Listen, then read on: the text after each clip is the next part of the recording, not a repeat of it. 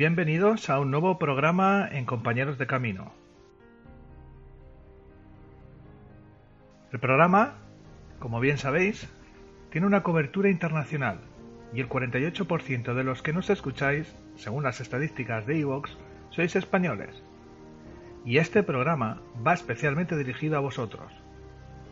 También, el otro 52% repartido por todo el planeta, os invito, tras escuchar el podcast, a que deis vuestra opinión de lo que ocurre en vuestros países. Y de paso, si hay algo que nuestras autoridades competentes pueden aprender de otros lugares, que se la apliquen. En el podcast de hoy vamos a tratar algo que está en boca de todos los españoles, la guerra y acoso y derribo contra todo tipo de practicantes de terapias alternativas y o complementarias. Voy a intentar explicaros un poco de qué va esto. Esto no es nuevo, esto viene de, podríamos decir, de siempre. Pero hace poco, Ciudadanos, una formación política española, presentó a través de su portavoz, el barcelonés José Manuel Villegas, una proposición no de ley relativa a la mejora de la protección de los pacientes afectados por las pseudociencias para su debate en la Comisión de Sanidad y Servicios Sociales. La PNL, como ellos lo llaman, no es programación neurolingüística, ya os lo digo.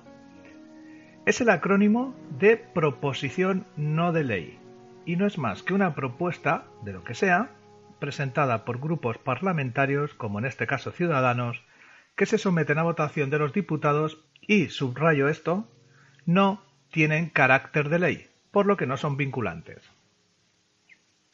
Voy a centrarme en algunos textos, después de leerme la PNL o proposición no de ley, que para quien quiera verla la colocaré en nuestra fanpage de compañeros de camino en Facebook, para que disfruten de una lectura entretenida. A ver qué os parece esto que dice la proposición no de ley de ciudadanos. Son numerosas las ocasiones en las que un paciente con enfermedad terminal, subrayo esto, enfermedad terminal, continuó, abandona un tratamiento con eficacia clínica probada y evidente probabilidad de éxito en la curación de esta por terapias naturales o pseudociencias que no poseen evidencia científica alguna con efectos beneficiosos sobre la salud. Si sé leer, acaba de decirnos que los pacientes terminales en numerosas ocasiones, es decir, no todos, deciden, este tema es importante y volveré después a ello, repito, deciden pasar su enfermedad terminal como ellos consideran que hay que hacerlo.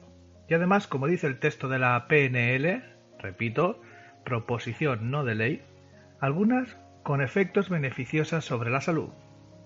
De paso podríais haber dicho cuáles son y nos ahorramos problemas, pero bueno. Por el contrario, me apetece leeros un texto extraído de la, de la APNB, Asociación Profesional Española de Naturopatía y Bioterapia. El texto es de Juan Serrano, también podéis verlo en su blog personal, lo pondré también en la fanpage de Facebook de Compañeros de Camino, que frente a la proposición no de ley de Ciudadanos, nos dice textualmente que estoy deseoso de conocer por parte del autor de tal afirmación que nos descubra el milagroso tratamiento de eficacia clínica probada que probablemente cure a un paciente terminal de cáncer. De lo que sí tengo constancia, sigue diciendo Juan Serrano, en base a la máxima evidencia científica disponible, revisión sistemática, es que la quimioterapia, comparada con tratamientos de soporte aplicada en enfermos terminales, ni mejora la supervivencia, ni mucho menos la curación, así como tampoco mejora su calidad de vida, esto va en línea, continúa diciendo, con otro estudio anterior, de elevada evidencia científica, realizado con miles de pacientes evaluados tanto en Australia como en los Estados Unidos. Se demuestra que la quimioterapia coadyuvante solo contribuye con un poco más del 2% en la supervivencia tras 5 años de tratamiento. Y termina con esta frase. Si con el término pseudociencia se hace referencia a algo que se disfraza de ciencia, pero que realmente no lo es, me lleva inexorablemente a formular la siguiente pregunta. Y yo también me la voy a hacer, señor Serrano.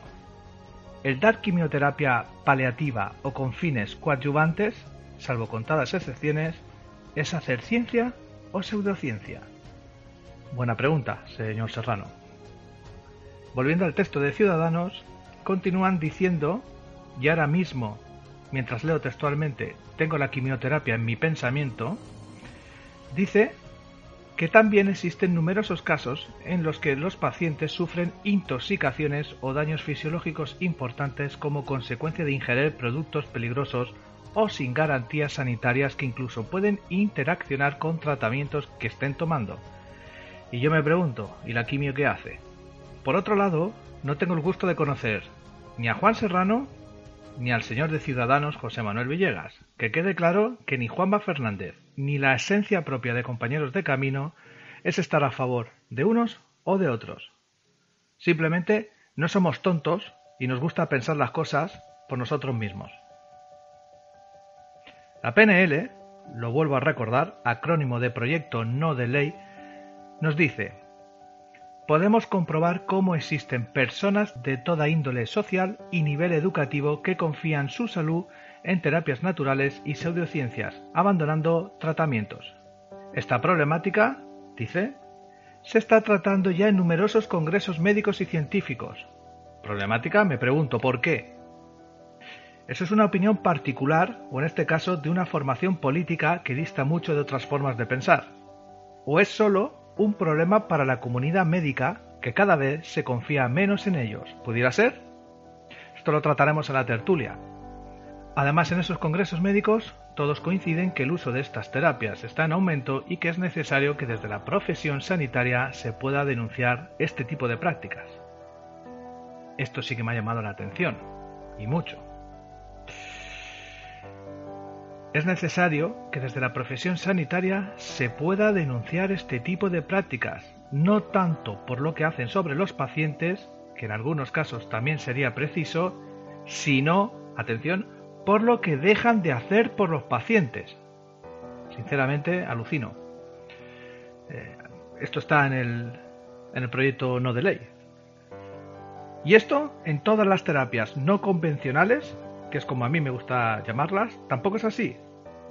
En un escrito de la presidenta de la OPR, Organización de Profesionales de Reiki, Loida Burgos dice, Sanidad no tiene nada que decir aquí, al menos en lo que a Reiki se refiere. Reiki no es, ni por asomo, una técnica sanitaria. Se aleja por completo de la definición de técnica sanitaria y por lo tanto sanidad ni puede ni debe tomar partido, ni para su regulación ni para su prohibición, no usamos elementos invasivos, ni químicos, ni emitimos diagnósticos. Por lo tanto, Reiki no es una técnica sanitaria. Y estoy de acuerdo con Loida. Volviendo a la PNL, volvemos a recordar, proyecto no de ley, que que se pone cada vez más interesante, dice, somos conscientes de la libertad de los pacientes a la hora de elegir si continuar o no un tratamiento específico, pero Aquí hago yo un corte. No hay pero que valga, señores de Ciudadanos. O aceptan que cada persona elija, o por el contrario imponen, no hay peros. Pero aún así sigo con el texto. Decía el texto que somos conscientes de la libertad de los pacientes a la hora de elegir si continuar o no un tratamiento específico, pero también somos conscientes del daño que algunas personas causan a otras al ofrecer información o expectativas falsas basadas en remedios o prácticas sin evidencia científica. Por ello, consideramos que los profesionales sanitarios deben ser parte esencial en la detección de casos en los que existe un perjuicio claro en la salud de los ciudadanos por intereses contrarios al bienestar del paciente. Y termina instando al Gobierno a llevar a cabo las modificaciones legales oportunas a fin de que los profesionales sanitarios estén obligados, repito, obligados a comunicar a las autoridades legales pertinentes, ya sea la Fiscalía o el Juzgado de Guardia, las prácticas llevadas a cabo por profesionales titulados o no titulados que, alejados de las evidencias científicas, pudieran causar un perjuicio real en la salud directa de sus pacientes. Bla, bla, bla, bla, bla. Aburrido estoy ya, de verdad, estoy aburrido. Esta semana pasada, y estoy hablando de primeros de junio de 2017, recibimos la para mí triste, la triste noticia de la prohibición de Reiki en los hospitales de Madrid. En un comunicado del 7 de junio de la Organización Profesional de Reiki, nos dice que se han retirado a más de mil voluntarios que daban apoyo altruista a enfermos y familiares en los hospitales. Además convocarán para el domingo 11 a las 12 de el domingo 11 de junio a las 12 del mediodía un evento Reiki, un encuentro Reiki a favor de las terapias naturales. Cuando escuches este programa ya se habrá producido e intentaremos en la tertulia dar datos sobre este evento. La idea es practicar Reiki al aire libre, nos aconsejan un lugar público, donde no se moleste, y hacer una rueda, cogidos de la mano, haciendo reiki unos a otros. De hecho, me propusieron movilizarme para acceder a la coordinación de, mi zona para tal evento. Mi respuesta fue una negativa rotunda, eh, y eso no quiere decir que esté en desacuerdo con lo que plantean ciertos grupos, asociaciones, organizaciones, federaciones, etc. De hecho, me parece bien. Pero en mi caso particular y personal no lo comparto y por eso rechacé el evento. Soy formador en Reiki. Tengo varias maestrías de varios sistemas y de momento aún soy coherente conmigo mismo. Y mi manera de entender Reiki poco o nada tiene que ver con lo que está ocurriendo. Para mí, Reiki no necesita defensa alguna. Que quede claro, Reiki está por encima de ti, de mí y de todos nosotros, de ciudadanos, de la comunidad científica, de, en fin. Los que necesitan defensa son los practicantes de Reiki, que no es lo mismo. Y cuando digo practicantes de Reiki, lo hago extensivo a todas las terapias complementarias o no convencionales. Además, cualquier practicante de Reiki de segundo nivel sabe que puede usar Reiki para una causa en concreto, desde tu casa, por ejemplo. No entiendo por qué ha de usarse Reiki como un escaparate, para que nos vean. Me parece más un acto publicitario que una defensa del Reiki en sí. Ya digo que esto es a título personal. Entiendo también que otras terapias sí que tengan que movilizarse, pero Reiki precisamente no hace falta hacer esto, ni mucho menos. También diré que a lo mejor soy un hipócrita, o sea, no lo sé.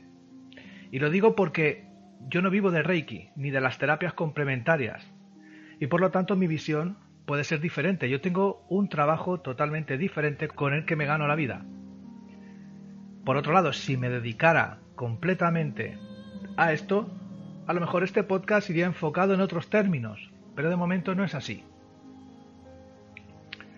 También me molesta, y mucho, que todos estos colectivos, el colectivo médico, el científico, el terapeuta, la farmacéutica, etcétera, etcétera, sepan qué es lo mejor para mí, qué es lo que mejor me conviene. Si he de tomarme la pastilla azul o la roja. Si en mi caso personal le quité en su día el poder al cura, siendo responsable de mi camino espiritual, y desde hace unos años también le quité esa responsabilidad al médico, que nunca me miró a los ojos y desde la pantalla del ordenador me recetaba algo que sabemos todos que comisiona por recetarlo y todo en cinco minutos. También elijo la forma de tratarme físicamente. Y esto no quiere decir que no recurra a un cura o a un médico o a un psicólogo si así me apetece. Es y será decisión mía. Le hemos quitado el poder al cura, al médico y al alcalde, porque me gustaría añadir que el político, eh, los que han empezado todo este revuelo, eh, para mí personalmente, la gran mayoría gentuza son una lacra a nivel mundial, ¿eh? no solamente es en este país, sino en la gran mayoría de países del mundo, y repito que este es un podcast internacional y podéis dejar los comentarios. Como decía, estos políticos, en su gran mayoría, no tienen acreditaciones, ni estudios, ni titulaciones para hacerse cargo de los puestos que tienen. Pero ellos sí que son capaces de decir esto, ¿no? Por cierto, Albert Rivera, líder del partido político de Ciudadanos, en las últimas elecciones, Albert, te di mi apoyo. Y como este podcast va sobre la libertad de elección y a favor de los intereses de cada cual, sepa que perdió un votante. Usted va en contra de mis intereses y de mi libre albedrío. Para ir cerrando la introducción del podcast e irnos a la tertulia, que es donde realmente vamos a hablar con, gente que sabe, quiero decir que tras documentarme sobre esta problemática, he estado escuchando un vídeo del presidente de la Federación Española de Reiki, John Curtin, podéis verlo en su canal de YouTube, donde hace unas reflexiones para mí acertadas o por lo menos adecuadas para abrir la tertulia. Dice cosas como el negocio de la enfermedad, plantea terapias naturales como plantas, energías, acupuntura, medicina tradicional china, la ayurvédica, que son milenarias frente a la medicina tradicional, la pérdida del poder de la alopatía, las farmacéuticas que han perdido las patentes, que hay mayor conciencia social, etcétera, etcétera, etcétera. Y con estas preguntas abro el debate y la tertulia.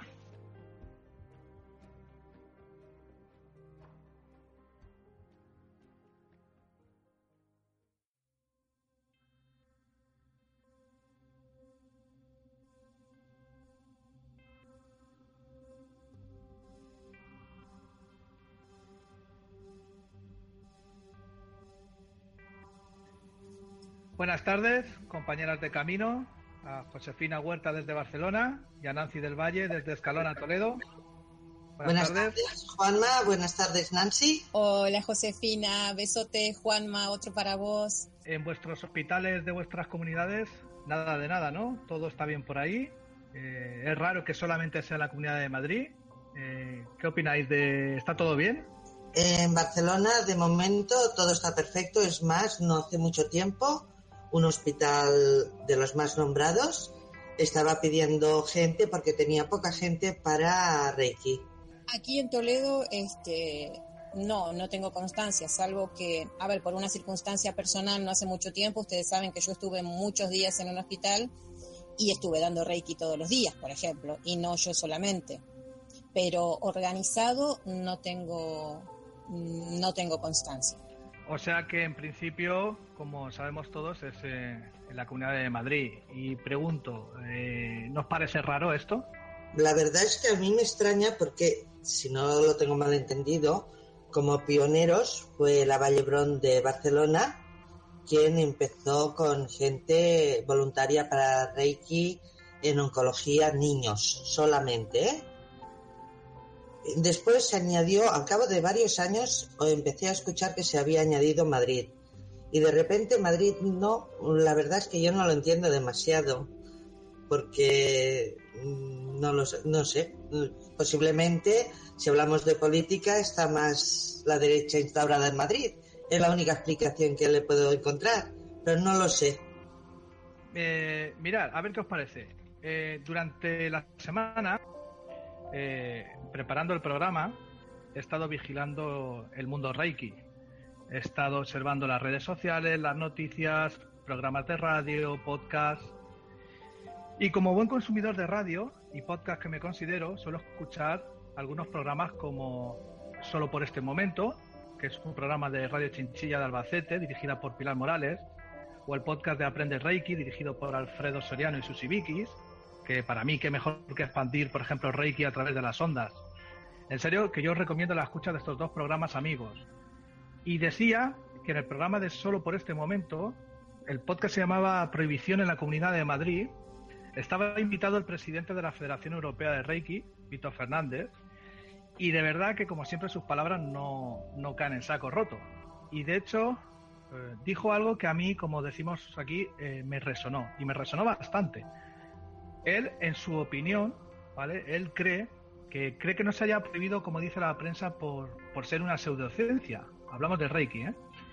La cuestión es que por algún motivo personal, entre las entidades que organizan el voluntariado, como la Fundación Sauce y la Federación Española, dirigida por su presidente, dice que fueron las, las entidades y la persona que consiguieron llevar Reiki a los hospitales de Madrid a través de relaciones personales, etcétera, él cree que debe haber sido por alguna discusión personal entre ellos y no por una avalancha de denuncias que de hecho no existen. O sea, ¿qué pensáis de esto? Porque de verdad que cuando yo oí esa parte que nunca lo había oído, yo dije, eh, pues me, tiene más sentido, ¿no? Que sea por algo personal que, que por algo institucional, porque nada más que ha sido ahí. ¿Qué, tenéis alguna opinión? Pues, Juanma, yo te diría que no solamente me resuena, sino que realmente me lo creo al 100%, porque precisamente, bueno, cuando se instauró en Barcelona tuve contacto, me pidieron incluso al principio de que fuera la, que lo llevara y muchos de mis discípulos formaron parte de, la primera tongada de, voluntarios y muchos de ellos lo dejaron precisamente por, el ambiente. Había un ambiente de prepotencia, de yo sé más que nadie, de yo, soy, yo curo más que los médicos. Bueno, unas aberraciones, mm, para mí, para mi entender, verdaderas aberraciones. Falta de respeto hacia una profesión que tiene tanto respeto o más que el Reiki, mm, si podíamos decirlo. Entonces, se trataba de convivir, no de, de luchar contra. Y que encima eh, eso, empieza la lucha entre reikistas, pero bueno, es que yo diría que hay esas dos vertientes, la vertiente del que siente el reiki y la vertiente de que por tener reiki se cree que es Dios.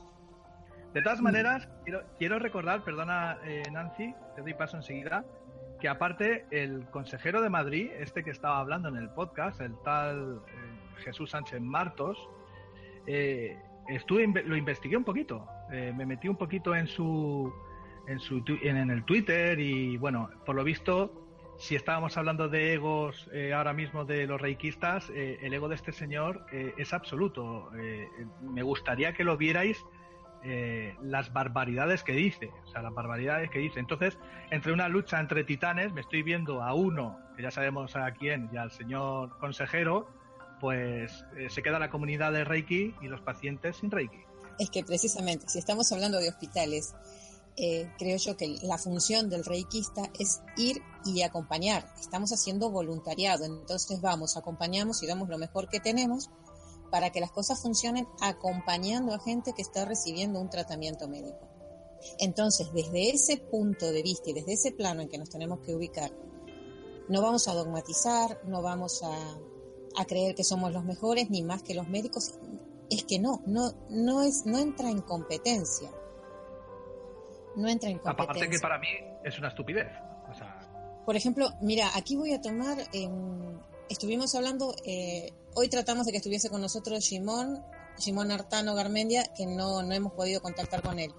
Pero yo estuve hablando la semana pasada y me quedo con algo que dijo en cuanto a las terapias. No englobaba solamente el Reiki, sino todas las terapias.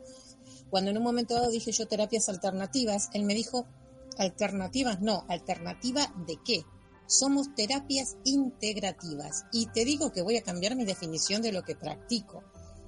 Integrarnos, esa es la idea y eso es lo que se estaba haciendo en los hospitales y eso es lo que sería ideal que nos dejasen seguir haciendo si todos bajásemos un poquito el ego y si las cuestiones políticas que ahí también entran a juego nos, nos lo permiten, por el bien de todos los pacientes y de los familiares, que también se acompaña a los familiares. Sí, bueno, ya hemos escuchado la primera parte del podcast, eh, que, aunque estemos ahora enfocados en, Reiki fuera de los hospitales, hemos estado escuchando la propuesta no de ley de Ciudadanos, porque esto empieza a moverse unas semanas más atrás. ¿Qué opináis de, que los partidos políticos y, bueno y además vitoreados por, por los sindicatos, los médicos eh, que vayan a, a esta caza de brujas. ¿Me permites que os explique una anécdota? Debe ser. Debe ser. Cuando empezó la movida hace unos años de integración de las medicinas alternativas, que eh, de hecho son las medicinas naturales, es la medicina tradicional. De hecho, la, medicina de los médicos es la alopática y la otra medicina es la medicina tradicional porque es la que tiene la base más antigua. Nos remontamos a antes de Cristo, ¿vale? Entonces, eh, bueno, en una de las reuniones se hablaba de que se iba a legalizar en una primera fase lo que era naturopatía, lo que era homeopatía, lo que era acupuntura y estaba entre sí y no, quiero un masaje. ¿Vale? Pero más bien para una segunda fase. Bueno, había allí gente de Reiki y dijeron, no, Reiki también. Y kinesiología y, y reflexo y, y empezaron a decir cosas. Bueno, total, que Reiki, no sé cómo, pero se infiltró un poquito más. Bueno, una de en una de las reuniones, si me voy directamente, paso de, de las otras chorradas que se llegaron a decir, resulta que se habla de que Reiki entra en una primera fase. Conclusión. Se, tenía que pasar un examen por cada titulación que tú tengas, pagando 3.000 euros en aquel momento por cada examen, exámenes hechos por médicos que no conocían el tema, cuando, eh, por ejemplo, yo llevaba pues ya 12 o 13 años desde que había terminado la base de los estudios. Que me pregunten ahora, por ejemplo, los huesos del cuerpo, te juro que no te los voy a decir. Yo me los aprendí para el examen, pero ahora ya no los sé todos. No lo utilizo habitualmente. Bueno, aparte de eso, llegamos a lo que nos interesa, Reiki. ¿Y para Reiki qué se hace? Bueno, para Reiki se dan unas pautas que iba, a, o sea, un, libro que iba a editar la Generalitat con las enseñanzas que teníamos que transmitir de Reiki y lo único que se tenía que hacer era una sola meditación guiada por un consejero de Reiki, de la Generalitat.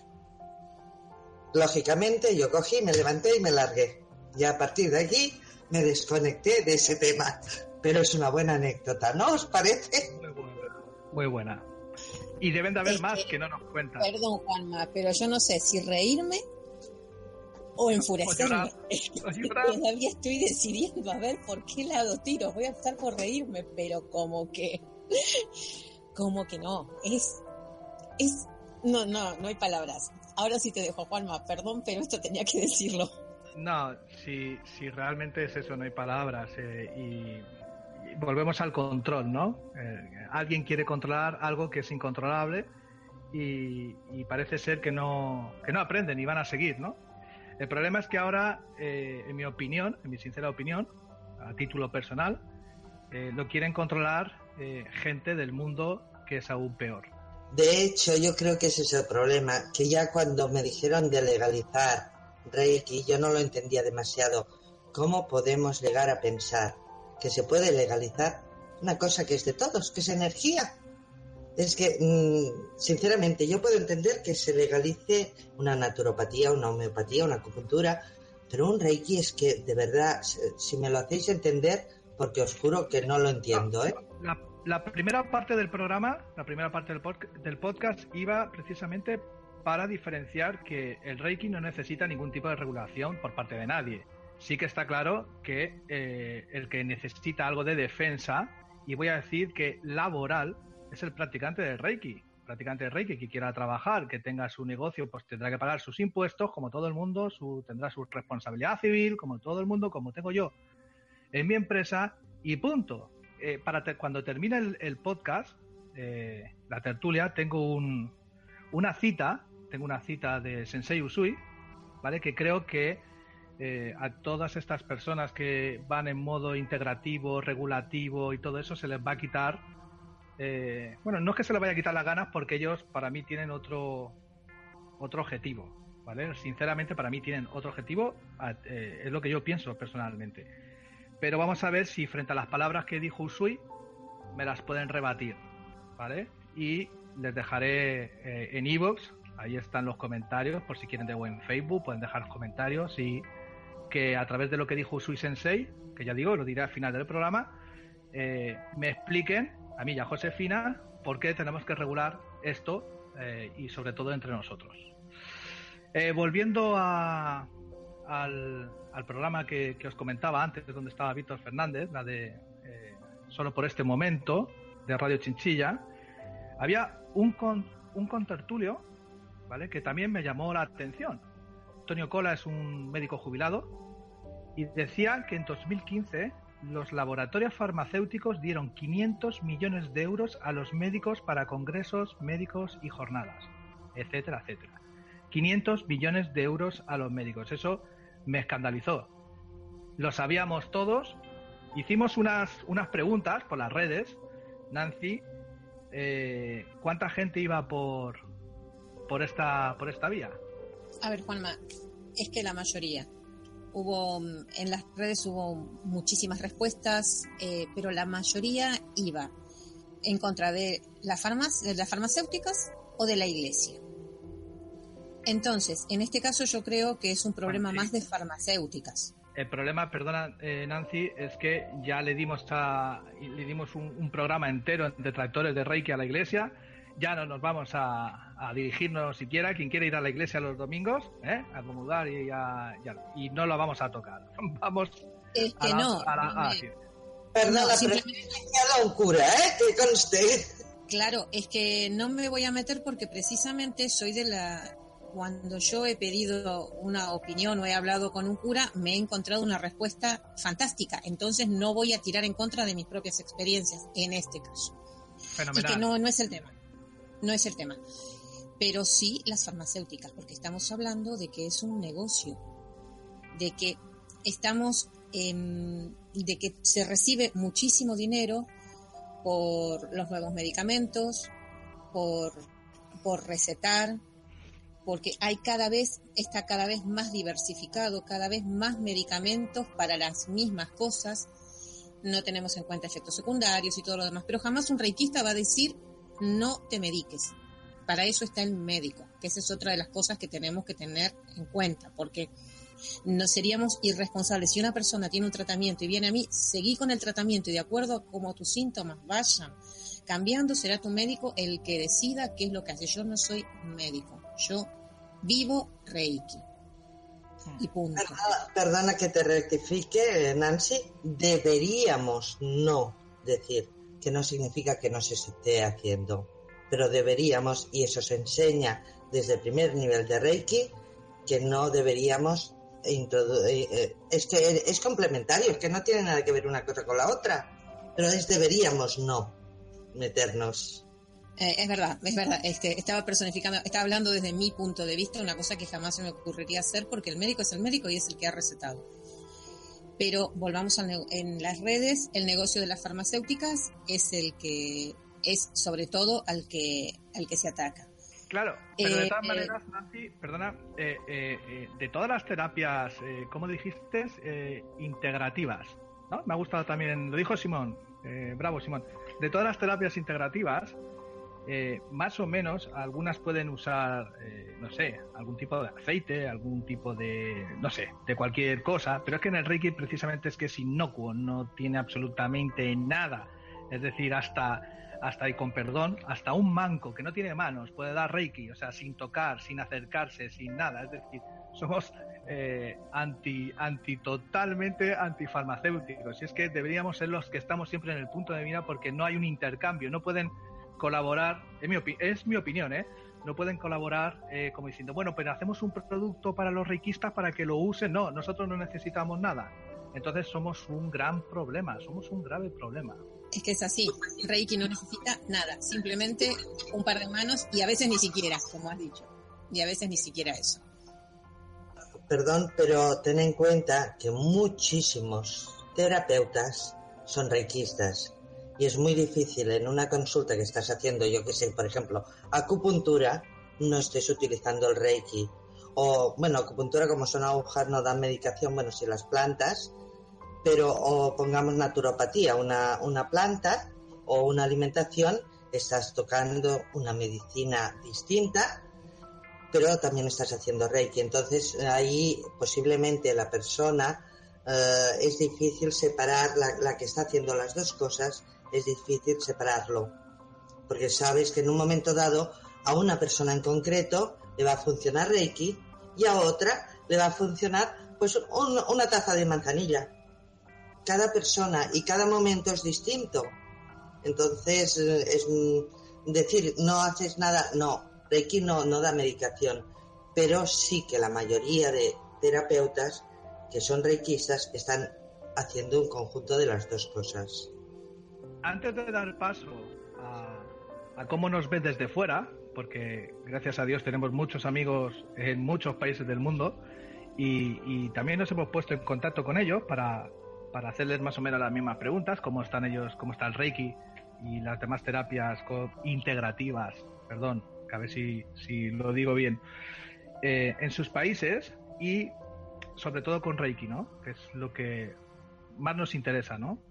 Después de lo que hemos oído del podcast, eh, si queréis añadir algo que, haya faltado, eh, si queréis quitar algo, ampliar algo, decir algo que no se haya dicho, es el momento antes de pasar al, al modo internacional del tema farmacéutico, de todas formas os diré que a mí, por ejemplo, me gustan más terapias complementarias, más que integrativas o complementarias. Se complementan las unas con las otras, que es lo que, están, eh, lo que se hacía en Alemania. Que cuidado, también tienen sus pros y sus contras. En Alemania, en los hospitales, está el gel práctica, que es el naturópata homeópata, y está el médico. Y cuando tú vas al médico, de cabecera, lo primero que te dice es, ¿ya has ido a visitar al Head Practicer? ¿Qué te ha dicho el Head Practicer? Entonces, es más complementario, ¿vale? Eh, las farmacéuticas, las farmacéuticas es un negocio. No sé si os habéis dado cuenta que últimamente las farmacéuticas están sacando plantas, están, hablamos de las farmacéuticas conocidas, ¿eh? están sacando plantas, están sacando mm, productos, pues a la equinacia se están yendo a plantas eh, o a homeopatía de alguna manera. Entonces es curioso. Os diré que en, los laboratorios hubo una movida muy fuerte. Eh, empezaron con Soria Natural y no iba a decirlo, pero sí lo digo, se les cargaron un montón de productos, pero hubo un caso espeluznante. Laboratorios Lab Catal le dejaron, no sé si fueron dos o tres productos, todos los demás se quitaron. Os digo, entre ellos estaba el oro, cobre y plata. Como producto homeopático no lo puede recetar, pero tú vas a un restaurante de alto lujo y te van a hacer las peras con oro y tú lo puedes comer. O sea, como alimenticio sí, como medicamento no. Es que el alimento, el alimento no es un, no es algo que nos da la salud. Pregunto, no sé, es que, es que a veces pienso que se me va la cabeza. Y, hablo concretamente de un laboratorio francés, que ni siquiera, que está en España, pero que realmente es francés, y se lo cargaron. Y os aseguro que son productos extraordinarios, ¿eh? Vamos a pasar a cómo nos ven desde fuera. Eh, le he pedido a, a Rafael Alcaz que me enviara un, un audio. Vamos a escucharlo. Bueno, hermanito Juanma, a pedido tuyo, mi opinión acerca de la prohibición de Reiki en España es algo, es, miedo de, la, de los grupos de poder. Y ya, evidentemente está afectando el bolsillo de alguien o, un grupo de poder como los masajistas o los fisiatras quieren, la, los colegios médicos quieren evidente cortar a libertad de cada cual de poder mantenerse sano, porque lamentablemente la medicina alopática moderna, contemporánea, occidental, no quiere la persona sana, la quiere enferma, porque no quiere salud, sino quiere clientes que cual mantengan la farmacéutica activa. El Reiki, como otros y otros sistemas más, yoga, la meditación, infinidad de sistemas energéticos espirituales, ha, creado personas libres, humanos libres de los, de los sistemas de control. Entonces, este es el susto que hay. Es increíble que quieran, quieran eliminar el voluntariado de los hospitales españoles, cuando sabemos que todo, y la palabra lo dice, voluntariado, no están cobrando ni nada, ni un euro, ni un, ni un dólar, ni un centavo, ¿no? Se hace por amor, por compartir con, los con los más necesitados. Pero es todo esto, esto es una lucha muy vieja que ha ocurrido en varios lugares. Yo soy cubano y vivo en Venezuela, y de mi experiencia cubana, yo recuerdo cuando estábamos en Cuba, que teníamos la escuela de Reiki allá, logramos no solamente hacer Reiki en los hospitales, sino que lo, legalizaron, lo, instituyeron, porque el Reiki está reconocido por la Organización Mundial de la Salud, que esto es algo que no se puede olvidar y que ustedes en España tienen que esgrimir. La Organización Mundial de la Salud lo está avalando como terapia alternativa, así como la Organización Panamericana de la Salud también acá en América. Pero es un elemento fundamental para avalarlo, a través de la experimentación, de la, de la, ciencia. Nada que vaya a ser contraproducente. Siempre es beneficioso el Reiki. Bueno, en Cuba lo llevamos a la, inclusive a la, a, la, a, Facultad de Ciencias Médicas en la Universidad Cubana y ya dábamos los módulos de Reiki, los niveles de Reiki los dábamos en ello. Yo, estuve, yo fui participé de eso y como facilitador, como maestro de Reiki, lo logré hacer en, en Cuba. En Venezuela, el país donde vivo hoy, se puede hacer Reiki en cualquier lugar, es de libre demanda, de libre uso, no hay limitantes, todo el mundo se beneficia. Eh, se puede hacer en los hospitales, en las instituciones, en cualquier lugar. Y no está avalado por el Estado o por un ministerio, pero sí está permisado. Y de hecho los consultorios, las clínicas, los hospitales, hay consultas de Reiki. Y los, se enseña a todos los niveles. Se enseña en las universidades también, como forma de diplomado, se enseña asociado a instituciones, a la Ministerio de Agronomía, Ministerio de Ciencia. Así que estamos, aquí en Venezuela estamos con de mucha libertad, que ustedes se la quieren coartar. Eh, Reiki es algo que se defiende a sí mismo. Por eso que hagamos nuestra parte y soy parte de este movimiento y me uno solidariamente a los españoles que están viviendo este proceso. Ya en Francia se quiso hacer, se ha querido hacer en otros países. En Inglaterra está avalado por el, por el, por el príncipe, el hijo de la reina, porque recibió los beneficios de Reiki y lo, instituyó. Y lo, la organización de Reiki en, en, Inglaterra, en Gran Bretaña, está avalada por, el, por la monarquía. Así que cada cual con su característica y cada cual con su vivencia, haciendo nuestra parte. Reiki no necesita defensores, Reiki se defiende a sí mismo y Reiki es amor. Así que bendiciones a todos y nos vemos en el camino. Tras escuchar a Rafael Alcaz, también hemos preguntado a, a unos amigos de fuera de España de cómo tienen las legislaciones eh, sobre Reiki en sus países. Eh, Nancy tiene la información. Nancy, cuando quieras. Bien, Juanma, em, te leo los mensajes textuales. Eh, Sandy Carabajal de Argentina. Hola Juanma, estuve leyendo acerca de la legislación vigente en Argentina con respecto a las terapias alternativas. Hubo dos proyectos de ley en 2008 y 2009 que caducaron y fueron archivados. En la municipalidad de Ezeiza, que es donde vive Sandy, esto lo pongo yo aquí, se enseña Reiki. En algunos hospitales hay grupos de voluntarios. Tres facultades de psicología se manifestaron en contra del coaching, flores de Bach, constelaciones familiares. Hay varios artículos de diarios muy conocidos y vendidos tocando el tema y eso es todo. Personalmente le he dado maestría a dos médicos.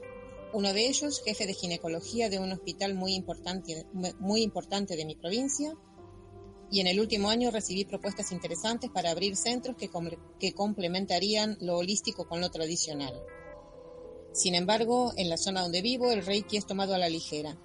No se lo considera peligroso ni importante. Es una terapia más. Juanma, en Uruguay no hay nada legislado ni tampoco se lo persigue. No se da en hospitales, salvo recientemente un grupo que parece que va a un hospital de niños. Y lo sé de oídas, no te lo puedo verificar. Se enseña o se transmite en forma particular. No hay nada oficial y no hace mucho comenzó el desarrollo de estos temas. Estamos más atrasados que en Europa. Aún ahí hay quienes no tienen idea de lo que es Reiki. Lo único reconocido en hospitales privados es la acupuntura, pero debe ser médico. ¿Quién dice eso? ¿Quién, lo afirma? Rosario Dura, de Uruguay. Ah, ah, También en las redes sociales, eh, frente a la pregunta de por qué creen que se quiere prohibir el Reiki en España, hemos tenido una cantidad de respuestas. Eh, has seleccionado algunas, creo, ¿no? Dinos las, las que te hayan llamado la atención.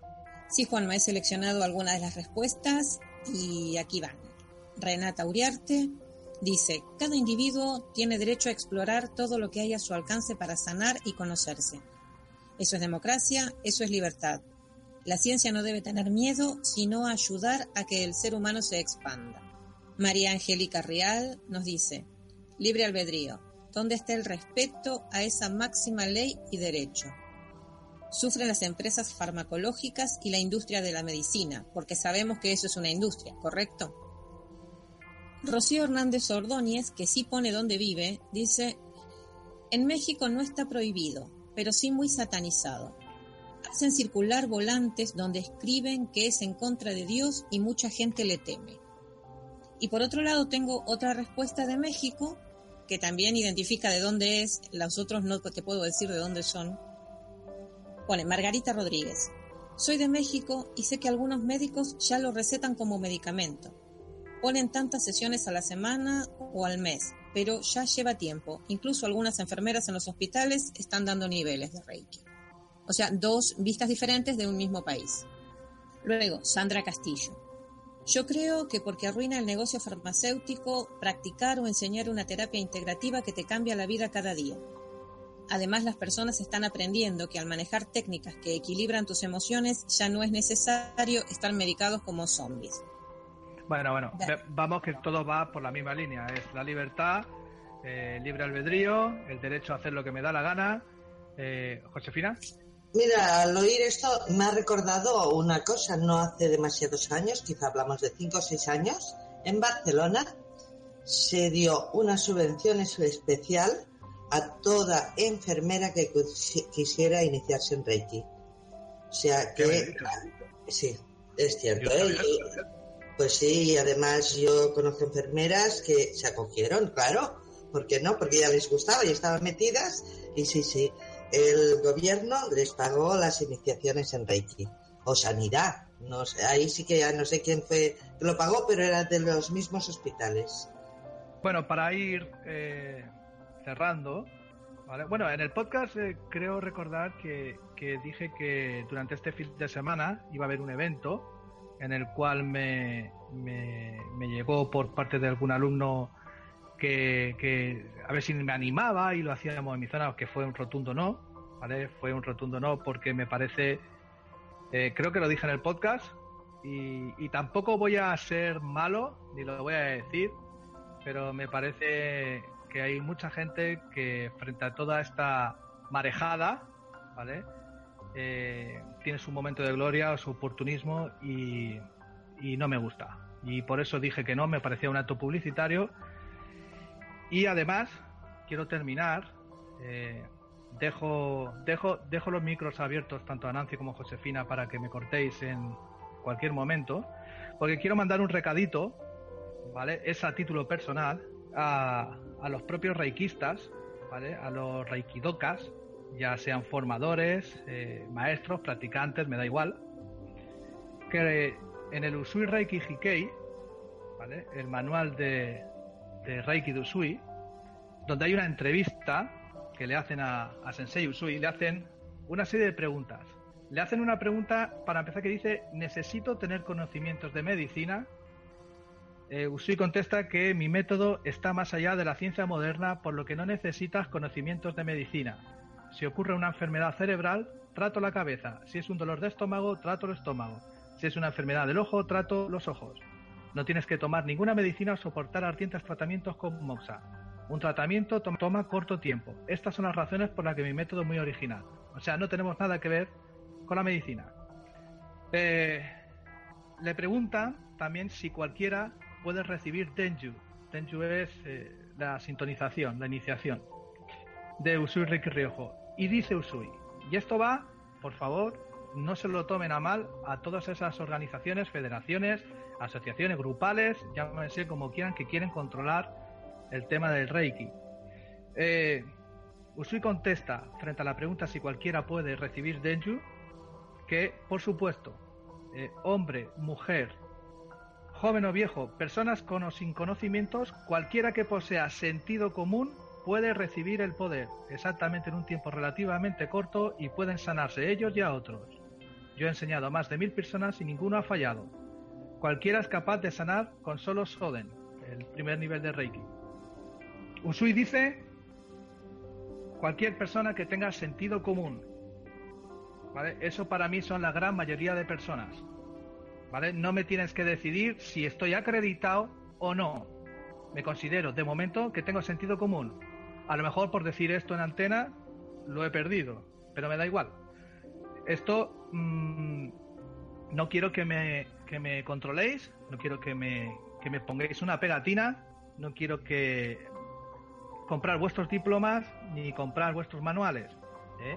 Sí que eh, me gustaría que ese sentido común, ¿vale? Que decía Usui Sensei lo apliquemos y volviéramos todos al Gokai, ¿vale? O a los cinco principios Reiki. Y si todos estuviéramos en, en esa sintonía, eh, no nos preocuparíamos de quién da Reiki a quién, no nos enfadaríamos si se van con un maestro a formarse con uno y no conmigo, trabajaríamos duro en ser formador o un Reiki Doka a tiempo completo, no solo hacer Reiki, sino vivir en Reiki, seríamos amables con todos y no diríamos tantas barbaridades por las redes sociales. Y por supuesto seríamos agradecidos aún, después de tanta estupidez, de poder seguir practicando Reiki tras visto lo visto. Y yo con esto cierro el chiringuito. Si queréis decir algo, Josefina y Nancy, es vuestro momento. Bueno, después de esto yo creo que mm, la lección se resume, es magistral y cualquiera añade ninguna otra cosa. Realmente se trata de eso, sentido común y respeto a una filosofía y a algo que debes sentir. Y si no, pues al Reiki, aplicártelo a ti, a tus amigos, pero no te metas en camisas de once varas. Perfecto, me parece ideal. Y entonces demostrarás agradecimiento a algo que se lo merece. Yo tenía pensado dar, si me permitís, dos, dos definiciones finales. Una personal una personal adquirida ah, de cara a acumulación de años, ¿vale? Y conclusión puramente personal. Y otra que no es mía, pero que me impactó y la quiero compartir. La personal es que con los años me he dado cuenta que hay una competición muy bestia entre, por ejemplo, las esteticianas quieren ser médicos alternativos empiezan a dar flores de Bach, empiezan a dar homeopatía, empiezan a dar naturopatía, porque saben que aquello funciona sin una preparación previa. Entonces, hay una guerra entre esteticien y medicina alternativa.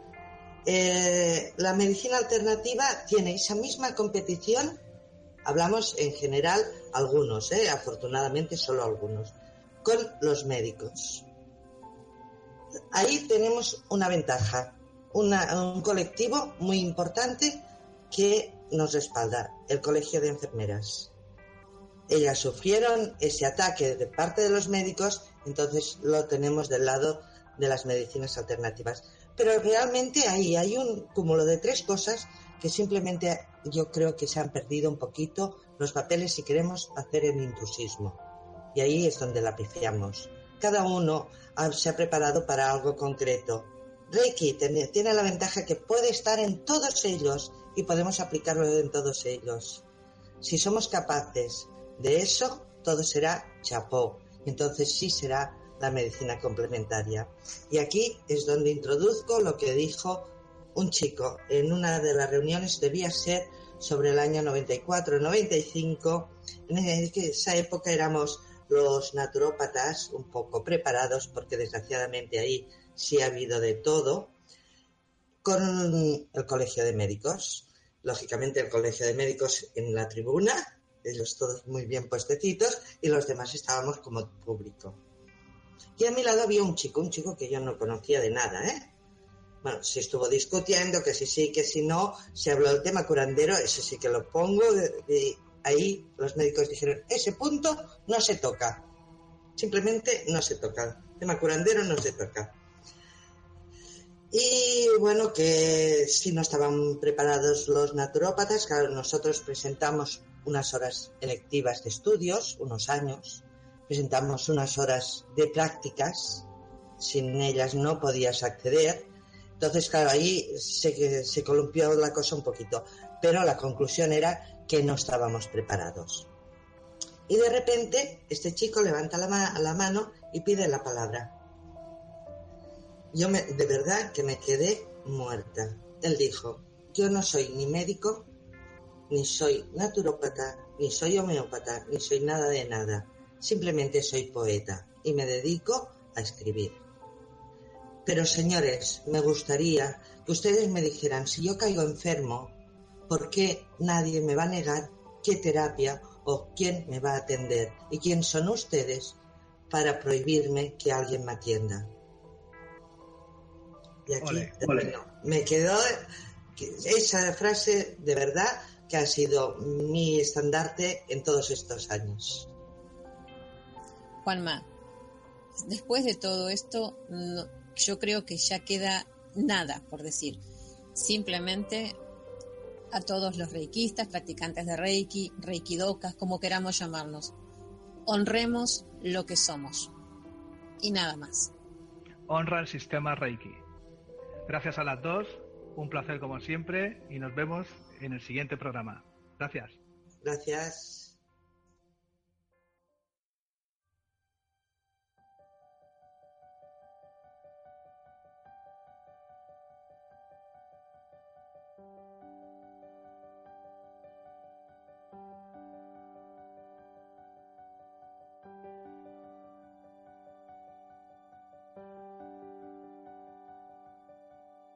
Gracias a las maestras Josefina Huerta y Nancy del Valle Nieto por acompañarme en este podcast.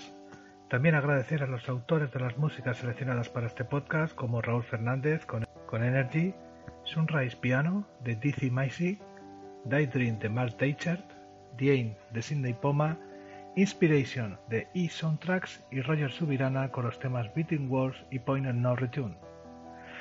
Se me olvidó comentar que a día de hoy Aún soy miembro de la Federación Española de Reiki, con número 2366, hasta julio de 2017, que por supuesto no renovaré, y me desvincularé de esta y de cualquier otra asociación, federación, etc. Y aunque no lo parezca, estoy a favor de la unión entre todos, aunque me tenga que adaptar a los tiempos que corren, pero desde luego no como se está haciendo. Si es así, no cuenten conmigo. Soy Juanma Fernández y esto es compañeros de camino.